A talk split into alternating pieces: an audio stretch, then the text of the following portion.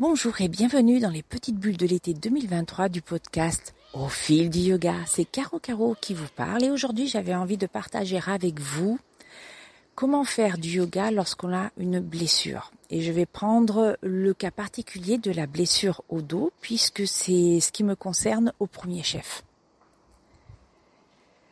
D'abord, comment se manifeste une blessure au dos? Bah tout simplement, vous avez mal en haut, milieu ou bas du dos voire peut-être les trois. La douleur peut être localisée, peut être diffuse. Vous sentez soit que vous avez un bloc à un niveau quelconque du dos, ou bien que ça brûle, ça pince, ça tire. Cela peut être handicapant et cela nécessite une attention particulière parce que le mal de dos est qualifié comme étant un des grands mâles du siècle et euh, est aggravé par les diverses positions que nous adoptons dans notre vie quotidienne, qui est de plus en plus sédentaire et assise sur une chaise avec un ordinateur soit en face des yeux, soit la tête penchée en avant sur une tablette ou un téléphone. Je vous invite à regarder comment vous vous tenez là maintenant actuellement, à regarder le positionnement de l'arrondi de vos épaules et du cou et de la tête. Malheureusement, bien souvent, vous verrez que nous avons les épaules qui tombent légèrement vers l'avant avec un cou qui, j'allais dire, qui fuit vers l'avant.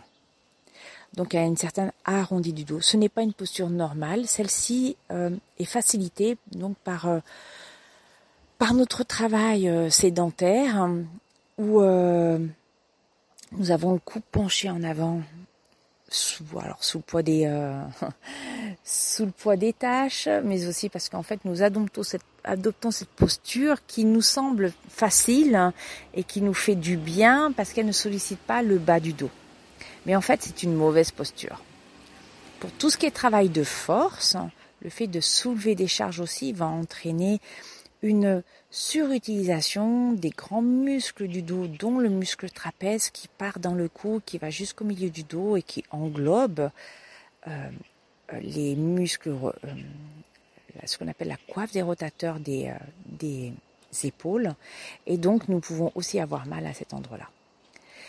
Le mal du dos en haut du dos est souvent lié, mais pas exclusivement. Je ne suis pas médecin, donc je vous fais part de ce que je vois actuellement parmi mes élèves ou mes amis ou moi-même, plutôt lié aux épaules et à une mauvaise respiration, ainsi qu'effectivement à un travail euh, où on penche son corps vers l'avant, ou bien un port de charge.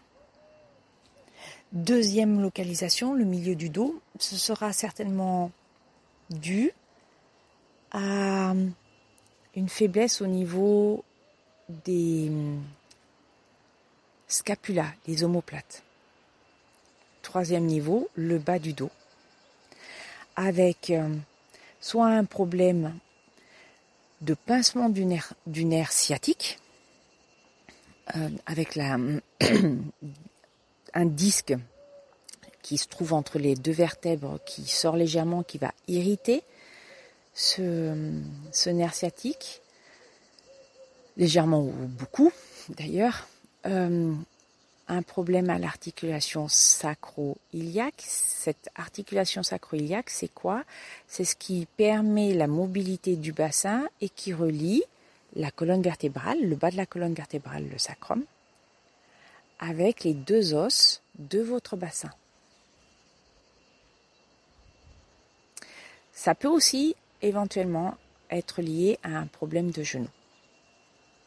Pensez que le bassin est en fait une articulation d'abord qui supporte une grande partie euh, du poids du corps, première chose. Et puis c'est la charnière entre le bas du corps et le haut du corps. Beaucoup de gens souffrent de sciatique ou de cruralgie. Alors la cruralgie, c'est parce que c'est le nerf crural qui, euh, est engagé. Les symptômes sont quasiment les mêmes que ceux d'une sciatique. on peut parfois confondre la sciatique avec un syndrome du piriforme. Pourquoi?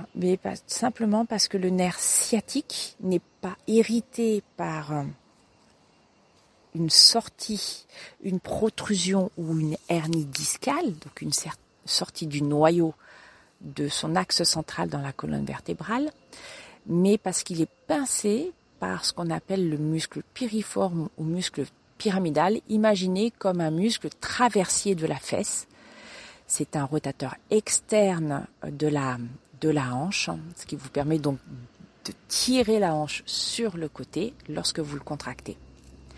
Cette contraction, si elle est trop intense, peut pincer le muscle sciatique. Alors, pourquoi on mélange? Parce que les symptômes sont les mêmes, parce qu'il faudrait faire une échographie euh, systématique de la fesse pour savoir ce qu'il en est, parce que nous ne sommes pas tous faits de la même façon. Certaines personnes auront le nerf sciatique qui passe à l'intérieur du muscle piriforme, parce qu'en fait c'est pas un seul muscle, enfin un seul morceau, c'est au moins deux morceaux. Et donc il, se peut que le nerf sciatique passe au milieu. Mais il y en a d'autres, ça va passer par en dessous. Donc voilà, on est, un peu tous différents. C'est intéressant de savoir pourquoi on souffre. Donc la première indication que je vous dirais avant toute chose, c'est d'aller voir un médecin. Et éventuellement faire une imagerie de votre dos pour savoir d'où ça vient. Afin de savoir ce qu'il est possible de réellement faire. C'est assez intéressant de savoir pourquoi on souffre de manière mécanique. Parce que si ce n'est pas mécanique, ce sera psychosomatique. Et la partie psychologique, elle est aussi importante dans le traitement, même si c'est mécanique d'ailleurs, dans le traitement euh, de nos mots. J'ai une double sciatique à droite et à gauche qui est asymptomatique dans le sens où je n'ai pas une grande ligne qui part du milieu du dos jusqu'en bas euh, du pied. Très souvent, elle se confond avec un syndrome du piriforme, mais j'ai une vraie euh, sciatique puisque en fait j'ai un disque qui sort de son emplacement normal et qui vient et qui vient irriter le nerf sciatique. Elle, est déjà apparue à gauche, je l'ai senti, et j'ai senti aussi le moment où elle est passée à droite. Je ne souffre pas, contrairement à des personnes qui doivent rester au lit parce qu'elles ne peuvent pas bouger. C'est aussi d'ailleurs un des symptômes de la cruralgie. J'ai une chance immense et je pense que je le dois en partie aussi à ce que j'ai mis en place euh, quand euh, j'ai réalisé ce que j'avais, première chose, et que je continue de faire de façon plus ou moins régulière. Je dirais que le yoga m'a sauvé est un grand terme, mais euh, est mon principal facteur aidant dans la prise en charge de ma sciatique. Alors qu'au tout début, on m'avait dit il faut que tu arrêtes de faire du yoga, tu peux pas te plier en avant, tu peux pas te plier en arrière, ni sur les côtés. Fondamentalement, première chose à savoir quand vous avez mal au dos. Une flexion avant n'est pas très indiquée, voire pas du tout certains, certains jours. J'allais vous dire, faites-vous confiance, faites confiance à votre intuition. Il n'y a que vous qui puissiez savoir ce qui est bien pour vous de ce qui ne l'est pas. Vous pouvez écouter votre professeur, bien entendu, mais faites, appel à cette intelligence de lecture du corps. Au début, c'est pas facile et vous allez vous blesser. Et puis vous allez comprendre que oui, je peux faire une flexion avant, mais je peux pas la faire totalement, peut-être, hein. Ou bien je peux pas la faire sur une longue période de temps. Écoutez-vous lorsque vous avez mal arrêtez de pratiquer ou modifier les postures que vous pouvez faire. Si euh, vous suivez des cours en studio, parlez-en à votre professeur afin qu'il puisse vous donner des indications complémentaires ou bien simplement pour lui expliquer que non, vous n'irez pas jusqu'en bas pour mettre les mains euh, dans le sol euh, en, en, pince debout, par exemple, en Uttanasana, parce que ça vous fait mal au dos. Lorsque c'est une classe qui est consacrée au backbend, aux étirements du tronc en arrière, soyez très vigilants. L'échauffement va être primordial dans votre capacité à réaliser ou pas des étirements du dos en arrière et peut-être qu'il faudra ne pas aller jusqu'à la roue, par exemple. L'intelligence du corps est un facteur essentiel sur la voie de votre guérison. Donc le médecin, votre écoute. Bien entendu, ne pas hésiter à aller voir non plus un, ostéopathe.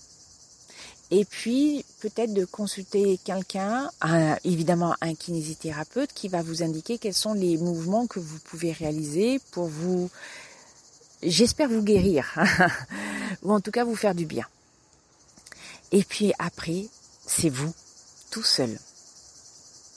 Qu'est-ce que je peux faire maintenant pour prendre en charge ma, ma douleur du dos? C'est une question que par exemple nous nous posons en forest yoga. Qu'est-ce que je peux faire là maintenant dans cette posture? Après une longue réflexion et une étude, une analyse de ce qui me fait mal, de ce qui ne fait pas mal, j'en ai conclu que je devais exclure certaines euh, postures de ma pratique, en faire certaines qu'à certains moments, faire euh, des flexions, ce que je vais appeler basiquement des flexions arrière, des étirements du tronc vers l'arrière, que après un long échauffement et beaucoup d'abdos. D'abord, la prise en charge lorsque j'ai mal. Ce qui est le cas actuellement, j'ai un bloc euh, au bas du dos.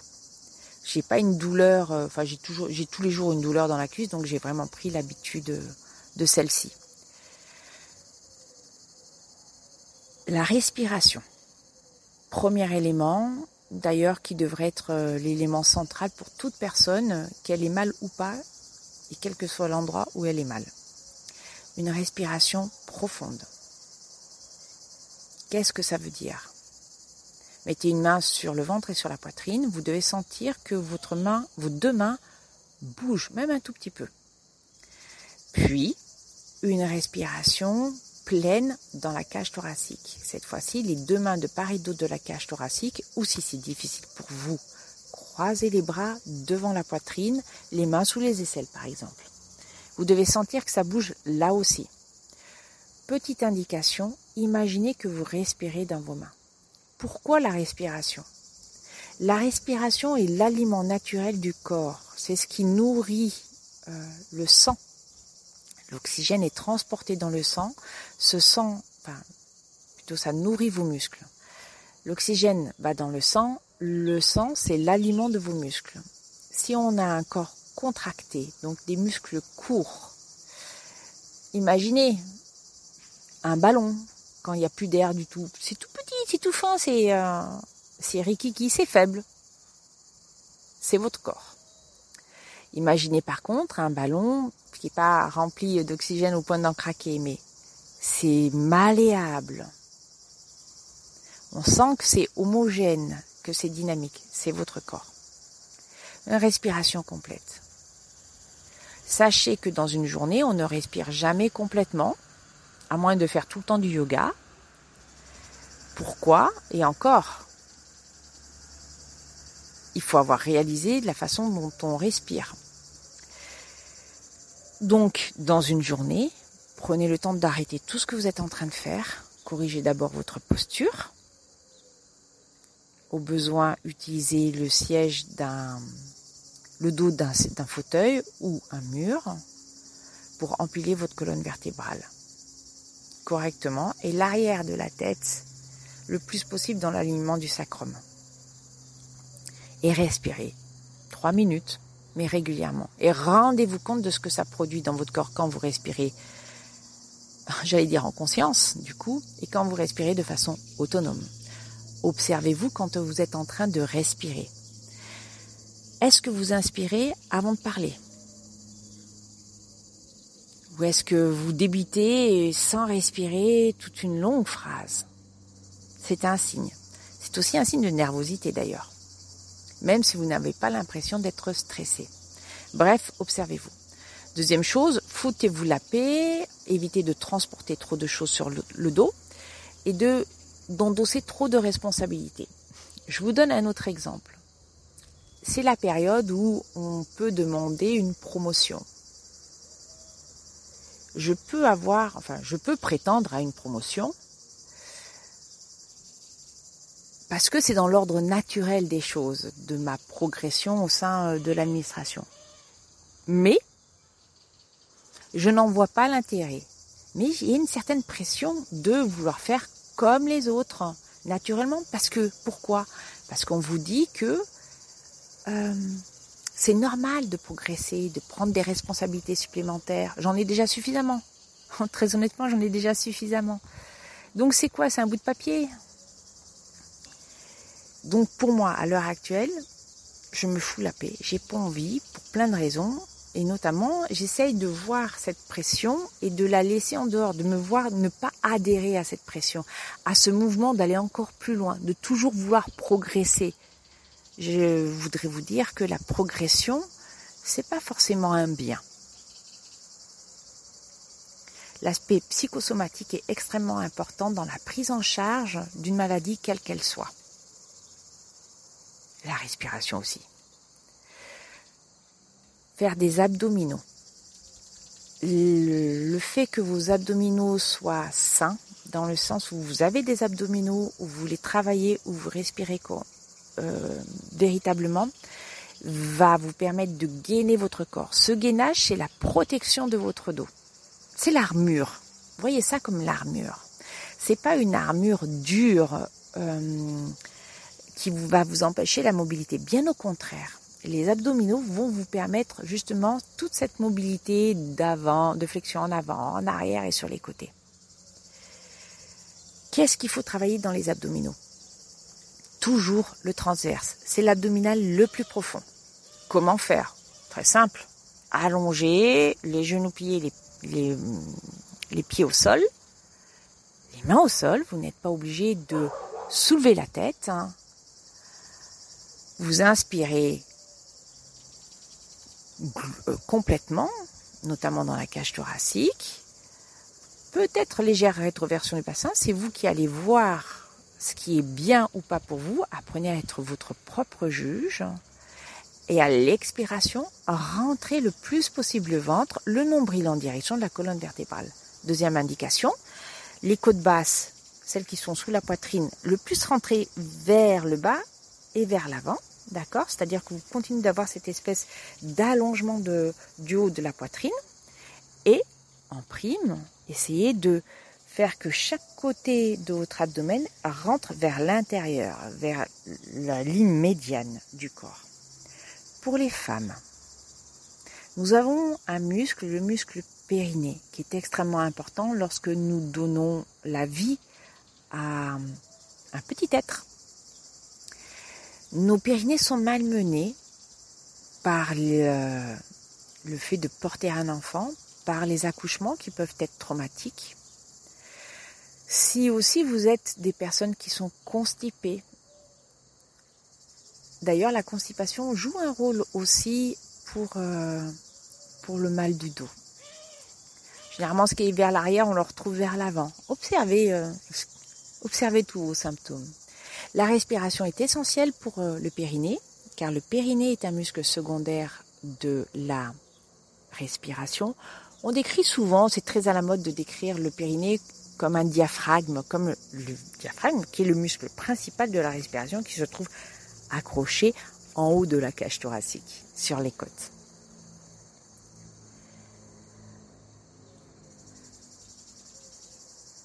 C'est l'expiration. C'est d'ailleurs les abdominaux qui provoquent l'expiration. C'est parce que vous rentrez le ventre que vous expirez. Pourquoi Les abdominaux rentrant à l'intérieur, sur les côtés, vont repousser le diaphragme vers le haut, permettre aux euh, poumons en fait de dépressuriser, de faire sortir l'air. C'est beau la mécanique interne du, euh, du corps. Le muscle transverse. Les muscles obliques. Les obliques internes et les obliques externes. Pour cela, vous êtes toujours allongé sur euh, le sol. Vous pouvez toujours avoir la tête toujours dans le sol. Vous prenez une brique. Cette fois-ci, les pieds ne sont pas dans le sol, ils sont soulevés. Vous mettez une brique sur une cuisse et l'avant-bras du même côté sur la brique. Vous poussez la brique contre la cuisse, la cuisse contre la brique. À l'expiration, vous rentrez le ventre. Vous travaillez les obliques internes. Quand vous, vous êtes l'avant-bras avec la cuisse opposée, vous travaillez les obliques externes. Les obliques sont très importants. Enfin, si vous avez euh, si vous avez un syndrome d'une piriforme, vous avez mal à la fesse. On a dit que le piriforme était un, rotateur externe, donc il va falloir travailler le mouvement opposé. Pour cela, vous faites une rotation interne de la cuisse, rotation interne de la cuisse. Vous voyez que le haut de votre cuisse qui roule vers l'intérieur. Ça veut dire que le genou est plutôt vers l'intérieur, le pied vers l'extérieur. Vous pouvez laisser le pied ici ou rajouter un petit étirement, ce qui est très bien pour continuer d'étirer les muscles abdominaux. Et vous allez poser lentement le talon dans le sol. Donc c'est une rotation interne de la cuisse. Vous faites ça régulièrement. La tête posée dans le sol, les deux bras tendus vers le plafond et à chaque expiration, vous poussez les mains vers le sol. Vous pouvez mettre, euh, si vous n'avez pas, euh, j'allais dire, la partie qui se trouve entre le nombril et la poitrine, la partie du dos correspondant à ce segment du, dos dans le sol, vous pouvez mettre une petite couverture, un petit coussin sous la tête parce que souvent on utilise les muscles du cou pour faire les abdominaux. Observez-vous. Si vous vous sentez en super forme, bien sûr vous pouvez soulever la tête hors du sol. Euh, mais évitez les crunchs, c'est-à-dire, c'est quoi un crunch? C'est quand on rapproche le tronc vers le bas. C'est-à-dire quand je soulève trop et que je vais vers l'avant. Pourquoi? Je pousse sur mes organes je pousse vers la sortie. Si vous soulevez la tête, il est extrêmement important de d'étirer l'arrière de la tête pour rentrer un tout petit peu le cou, ce qui va neutraliser une partie de la pousser vers le bas. Deuxième chose, ne jamais projeter votre poitrine vers l'avant. C'est vers le haut au-dessus. Pour ça, regardez la position de vos coudes. Les coudes ne vont pas vers l'avant, ils vont vers le haut du plafond, au-dessus de votre tête. Donc quand on fait par exemple des... On travaille sur les obliques. Donc un coude vers le genou. C'est pas le coude qui va vers l'avant, c'est le genou qui remonte vers l'avant. Et le coude, lui, il va simplement en direction du genou, mais vers le haut. Donc légèrement sur le côté. Voilà, ça c'est mes indications pour le périnée extrêmement important. En termes de travail, peut-être que c'est un tout petit peu moins intense, mais je vous promets que si vous faites 50 abdominaux par jour, voire plus, vous allez sentir la différence. Faites ça régulièrement, au moins deux mois tous les jours. Je vous promets qu'après, vous allez déjà avoir moins mal au dos.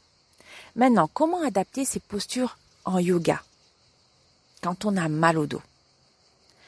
Les flexions avant, comment les traiter? Euh, La flexion avant, la pire, c'est quand on est assis. C'est là où on tire le plus, hein, où on, déforme en fait euh, le bas du dos. Alors que on dit souvent que ça fait du bien. C'est vrai qu'il y a un moment où on, sait, hum, on étire le dos, ça fait du bien c'est la pire. La moins pire, c'est quand on est debout. Mais bon, pour toucher le sol, parce qu'on veut tous toucher le sol, parce qu'on veut tous montrer qu'on est souple, parce qu'on veut tous hum, rassurer son ego sur le fait qu'on est souple et qu'on veut absolument aller tirer euh, les mains en direction du sol. Pliez les genoux, posez le ventre sur les genoux. C'est la même posture. Par contre, vous, ne ferez pas mal. Respectez, écoutez votre corps, pas votre mental, votre corps. Utilisez des accessoires les blocs, le mur. Une flexion avant, c'est quoi? C'est un étirement du dos et un étirement des ischio-jambiers. Dites-vous bien que si vous avez mal au dos, vos ischio-jambiers vont vous faire mal. Or, on ne veut pas se faire mal quand on pratique le yoga. Si vous souffrez dans une posture, c'est pas bon du tout. Alors, faisons une différence entre souffrance parce que vous avez mal et souffrance parce que euh, ça brûle, parce que c'est intense. C'est deux choses différentes. Si vous avez mal, sortez de la posture. Même si le prof vous lance un regard noir, hein. Le prof, c'est pas lui qui va vivre avec euh, la douleur, d'accord? C'est vous. C'est vous qui êtes seul juge. Adaptez vos postures. J'ai une élève qui, euh, je voyais que ça allait pas du tout dans les postures. Je lui ai proposé une modification. Elle dit oh, c'est super. C'est la première fois qu'on me dit que je peux faire comme ça. Alors là, je suis tombée. Euh, je sais bien que c'est pas le très orthodoxe, mais il y a un moment, faut arrêter. Si c'est pour faire du yoga et vous faire mal, non. Vous faites du yoga pour vous faire du bien. C'est la première chose. On cherche pas une dissonance du corps on cherche justement une unité du corps avec l'esprit. En partie, d'accord? Il n'y a pas que ça, mais en partie. Sur les flexions arrière, je dirais travailler lentement, tranquillement, utilisez bien votre respiration toujours, visualisez toujours votre bas du dos. Est-ce que votre bas du dos est prêt à faire une flexion, une extension du tronc vers l'arrière? Oui, faites-la. Non, ne la faites pas. Et surtout, après avoir fait des extensions du tronc en arrière, vous faites des abdos. Pourquoi? Parce qu'on vient d'entamer un tout petit peu la cuirasse du dos. Donc il faut la reconstruire. Vous allez voir la différence. Et puis, n'hésitez pas à coller vos jambes contre un mur en Shavasana. N'hésitez pas à faire, alors ce qu'en Forest Yoga appelle back release pose, mais c'est une posture qui existe euh, dans les autres styles de yoga. Vous êtes allongé sur le sol, les genoux pliés, les pieds sont dans le sol. Mettez une cheville sur le genou opposé. Ça peut faire beaucoup déjà pour certaines personnes à cause des hanches. Généralement, les maux de dos sont liés aussi aux hanches. D'où le travail sur les fléchisseurs de tout à l'heure. Et puis, vous allez, soit avec vos mains, soit avec une ceinture, passer vos mains soit devant le tibia, soit l'arrière de la cuisse et ramener le genou vers la poitrine. Le genou sur lequel l'autre pied est installé. Et vous respirez. Vous respirez pas dans la poitrine, vous respirez dans vos hanches et dans votre bas du dos. Voilà. Et toutes les postures comme ça. Observez-vous d'ailleurs dans n'importe quelle posture, même si vous n'avez pas mal. On a beaucoup de gens qui ont beaucoup de mal à faire, ne serait-ce qu'un guerrier 2 et d'avoir le bassin complètement relâché euh, euh, à 180 degrés par rapport euh, au genou de la jambe avant. Mettez de l'écart. C'est pas parce que Ayangar a dit qu'il fallait qu'on ait le talon qui de la jambe du pied avant qui soit pile poil au milieu du pied arrière qu'il faut commencer par ça. C'est une énorme contrainte sur le bassin et relâchez votre bassin. À Yangar, au début, il n'y est pas arrivé. Il lui a fallu du temps. Et quand bien même, nous ne sommes pas tous faits pareil. C'est ce que j'aime beaucoup chez chez euh. C'est une phrase qu'il a écrite dans un de ses livres. Je crois que c'est Le cœur du yoga. Euh, le, on n'adapte pas le, le corps à la posture. On adapte la posture au corps. pour beaucoup de raisons. Le yoga évolue. Il a toujours évolué, quoi qu'on veuille en penser. Le yoga traditionnel, ça n'existe pas en tant que tel. On essaye de garder des choses de ce qui existait avant, mais ce avant avait déjà beaucoup changé. Vous savez, j'aimerais un jour vous parler de l'histoire du yoga. Mais c'est très compliqué parce que ce n'est pas linéaire. Et c'est parce qu'en plus, nous, en tant qu'occidentaux, on a une lecture qui s'est faite avec de fortes oppositions. Le yoga n'est pas unique. Et on est les champions, nous, pour en fait avoir picoré un peu à droite à gauche dans différents systèmes de yoga. Ça en fait une richesse. Mais en fait, du coup, ça devient très difficile de vous raconter une histoire du yoga. Le yoga tel qu'on le connaît, le yoga posturel, hein, ben, en fait, il a une de très forte influence de l'Occident sur euh, l'Inde. Attention, pour tout ce qui concerne la posture, d'accord? La multiplication des postures. Dans le Hatha Yoga Pradipika, si je ne me trompe pas, il y a 15 ou 18 postures. On trouve maintenant des encyclopédies où on nous parle de 2100 postures. Donc il y a une explosion de la posture. il y a aussi une explosion des variantes, mais donc c'est bien la preuve que et puis, euh, c'est pas non plus jeter l'eau propre que de dire que, en fait, il y a eu une très forte influence de, du fitness, du bodybuilding euh, sur l'évolution de la pratique posturale, même en Inde. Ça n'enlève rien à l'Inde. Là, je vous, je vous invite à lire, même si la traduction n'est pas tout le temps euh, géniale, mais euh, le livre de Mark Singleton, euh, aux origines du yoga postural, c'est sa thèse. Elle date de 2010. Elle n'a été traduite que en 2020 en, en français aux éditions Almora. C'est c'est l'histoire de la posture, de ce que nous on connaît maintenant. C'est très intéressant, très très très intéressant. Je rappelle, ça date de 2010. C'est la première personne qui a parlé du yoga moderne. C'est juste pour mettre dans le contexte. Voilà, c'est quelques idées euh, et comment vivre? Eh ben oui, alors au quotidien, que vous soyez pratiquant de yoga, euh, enfin simple élève, j'allais dire, simple, ou prof, mais en fait euh, pratiquant de yoga. On a le droit d'avoir mal. C'est pas parce qu'on fait du yoga que on ne doit pas avoir mal. On ne peut pas avoir mal. On peut avoir mal, d'accord? Vous pouvez tout faire bien et avoir mal quand même. Le, la façon dont vous digérez, par exemple, est extrêmement importante pour tout ce qui concerne le, le, bas du dos.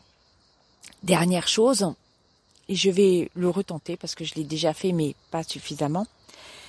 Ma prof d'anatomie, enfin j'en ai eu, j'en ai eu deux, hein, mais euh, celle qui était prévue, qui, euh, qui nous a fait cours d'anatomie dans le ce qu'on appelle le foundation, c'est-à-dire les 200 premières heures de prof de forest yoga.